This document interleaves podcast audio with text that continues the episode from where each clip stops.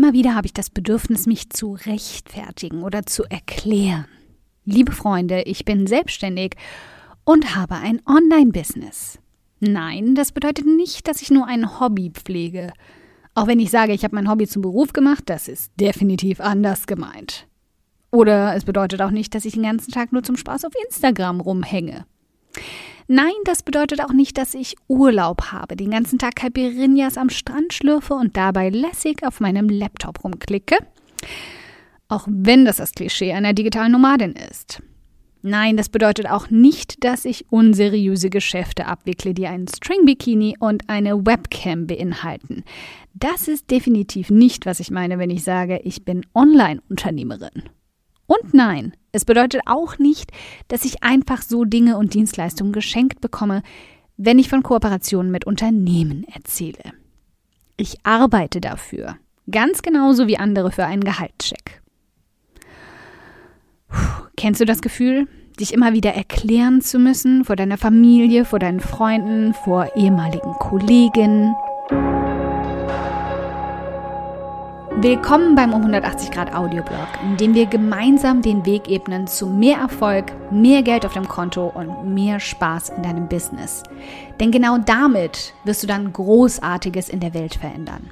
Mein Name ist Karina und ich teile wöchentlich hier alles mit dir, was in meinen Unternehmen funktioniert und was nicht. Wir packen meine Strategien und Tricks aus acht Jahren Selbstständigkeit an wie du dein Business nachhaltig und stetig wachsen lassen kannst, dein Mindset auf Erfolg und Optimismus einstellst und damit dein Gehalt und dein Vermögen auf ein Level bringst, von dem du bisher nur geträumt hast. Damit du dann damit nicht nur dein Leben veränderst, sondern auch das vieler anderer Menschen.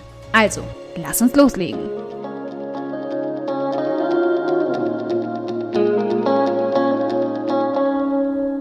Musst du dich auch immer wieder rechtfertigen dafür, dass auch du am Ende der Woche K.O. bist und andere dann mit den Augen rollen, weil sie sich durch nur die ganze Woche auf der Couch gammeln vorstellen. Weil sie selbst nach der zwölften Antwort auf die Frage, was machst du nochmal? immer noch nicht verstanden haben, wie dein Geld auf dein Konto kommt und warum.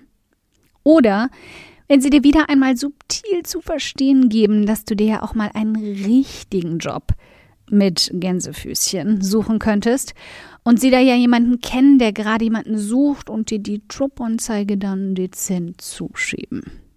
Nicht genug, dass sie dir kritische, zweifelnde, mitleidige, abwellige, verständnislose, überhebliche, besorgte, verwirrte, neidische, ängstliche Blicke zuwerfen. Sie bringen dich auch noch dazu, in einer Dauerschleife zu seufzen und dich schlecht und schuldig zu fühlen. An dir selbst und dem, was du nun deinen Job nennst, immer wieder zu zweifeln. Du fühlst dich dann schlecht. Du fühlst dich dann unzulänglich. Dabei sollten sie sich eigentlich schlecht fühlen, weil sie dich nicht unterstützen, dir den Rücken stärken oder dich aufmuntern, wenn gerade alles schief läuft. Stattdessen werfen sie dir noch den Ich hab's dir doch gesagt Blick hinterher, wenn du dich ausholst. Sie sollten sich unzulänglich fühlen, weil sie im Grunde, mal ganz ehrlich, als Freunde auf ganzer Linie versagen wenn sie sich nicht einmal die Mühe machen, sich von einem Treffen zum nächsten zu merken, was du da eigentlich genau machst. Weil sie insgeheim erwarten, dass du diesen ganzen Schmarrn dann sowieso schon wieder aufgegeben hast. Sie sollten sich schämen, dass sie all die Arbeit, die du Tag und Nacht investierst, um deinen Traum von einem erfolgreichen Online-Business wahrzumachen, einfach nicht anerkennen. Mal ganz nebenbei, der ist ganz und gar keine Seifenblase, der du hinterherjagst, sondern viel eher ein ausgefeiltes, innovatives Businesskonzept. Und das ist harte Arbeit. Du magst dich also vielleicht nicht immer so fühlen, aber eigentlich bist du die Heldin in diesem Szenario. Du bist die, die aus dem Hamsterrad ausgebrochen ist, so gruselig es auch ist. Also fang an, Grenzen zu setzen nicht nur bei deiner Familie, deinen Freunden und Bekannten, sondern vor allem in deinem Kopf. Grenz dich davon ab, dich schlecht zu fühlen, weil sie nicht verstehen, was du tust. Oder so arrogant sind, es nicht anzuerkennen. Es gibt ja dieses eine Wort, das du benutzen kannst, wenn Menschen dich immer wieder einbinden wollen oder dir Jobangebote zuschieben oder was auch immer. Oh, ich komme gerade nicht darauf. Ach ja doch. Nein. Und ich möchte keine Interpretation von dir hören, wie ich kann leider nicht, weil. Das geht gerade leider nicht, weil oder aber ich mache das doch, weil. Nein. Keine Entschuldigungen, keine Erklärungen, außer vielleicht eine. Ich arbeite. Wenn also wieder jemand von dir verlangt, die Welt nach ihm auszurichten, weil du ja sowieso gerade nichts Wichtiges machst und doch äh, ohne Probleme für sie auf ein Paket warten kannst oder auf eine, weiß ich nicht, Couchlieferung, dann möchte ich, dass du ihm oder ihr diese Antwort gibst. Nein, ich arbeite. Und stell dir vor, nach einer Weile werden sie sich daran gewöhnen, diese Antwort zu hören. Nach den ersten zehn Mal, bei denen die Augen groß und die Augenbrauen in die Höhe hüpfen werden. Aber danach wird es sacken. Und bei dir übrigens auch. Und die Schuldgefühle werden immer leiser. Das ist im Grunde reine Erziehungssache. Wie mit kleinen Kindern. Denen muss man auch erstmal Grenzen setzen und beibringen, was dieses Wort bedeutet. Aber früher oder später, wenn du strikt und unumstößlich bleibst, nicht schwach werden, dann werden sie lernen, es zu respektieren.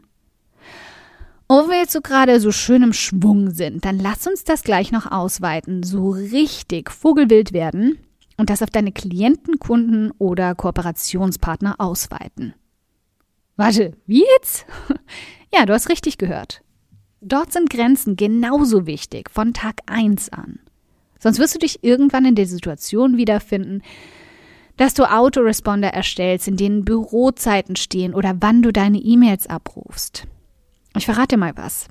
Du bist niemandem Rechenschaft darüber schuldig, wann du E-Mails abrufst oder beantwortest. Denn auch das vermittelt dir lediglich das Gefühl, dass du ja nichts anderes zu tun hast, als kontinuierlich in deinem Postfach zu sitzen. Wag es ja nicht, das Postfach stetig offen zu lassen. Ich warn dich. Ich komm zu dir und nehm dir die Tastatur ab. Ich schwör's. Du bist niemandem Rechenschaft oder Erklärungen schuldig, was du den ganzen Tag tust oder wann du etwas tust. Außer dir selbst. Und du schuldest es dir und deiner Produktivität, so effektiv zu arbeiten, wie es geht. Sonst kannst du nämlich neben den ganzen Gefallen, die du anderen gerade doch nochmal eben für, weiß ich nicht, XYZ tun sollst, die leider super wichtig im Büro sitzen müssen und wirklich arbeiten, äh, und den E-Mails, die alle fünf Minuten eintrudeln, zu gar nichts mehr. Und wirst auch noch dafür aufgezogen, dass du alle Cocktailabende und Kinodates verpasst, weil du die ganze Nacht ja sowieso nur auf Facebook rumhängst. Also, üben wir doch ab jetzt mal. Was sagst du ab sofort? Dankeschön fürs Zuhören. Ich freue mich riesig, dass du heute hier dabei warst. Und wenn du diese Folge absolut geliebt hast und kennst eine liebe Person, der du auch gern einen kräftigen Aha-Moment damit verpassen möchtest, dann bitte teil sie mit ihr. Es bedeutet mir wirklich viel, wenn ich so viele Frauen wie möglich damit erreichen kann. Deshalb tu mir doch den Gefallen, wenn der Audioblog bei dir immer wieder absolut den Nerv trifft und schenk mir eine Handvoll Sterne auf iTunes dafür und teil die Folgen mit deinen besten Business-Freundinnen. Gib definitiv fette Karma-Punkte, kann ich dir versprechen. Und bis wir uns in der nächsten Folge wiederhören, wünsche ich dir ganz viel Erfolg.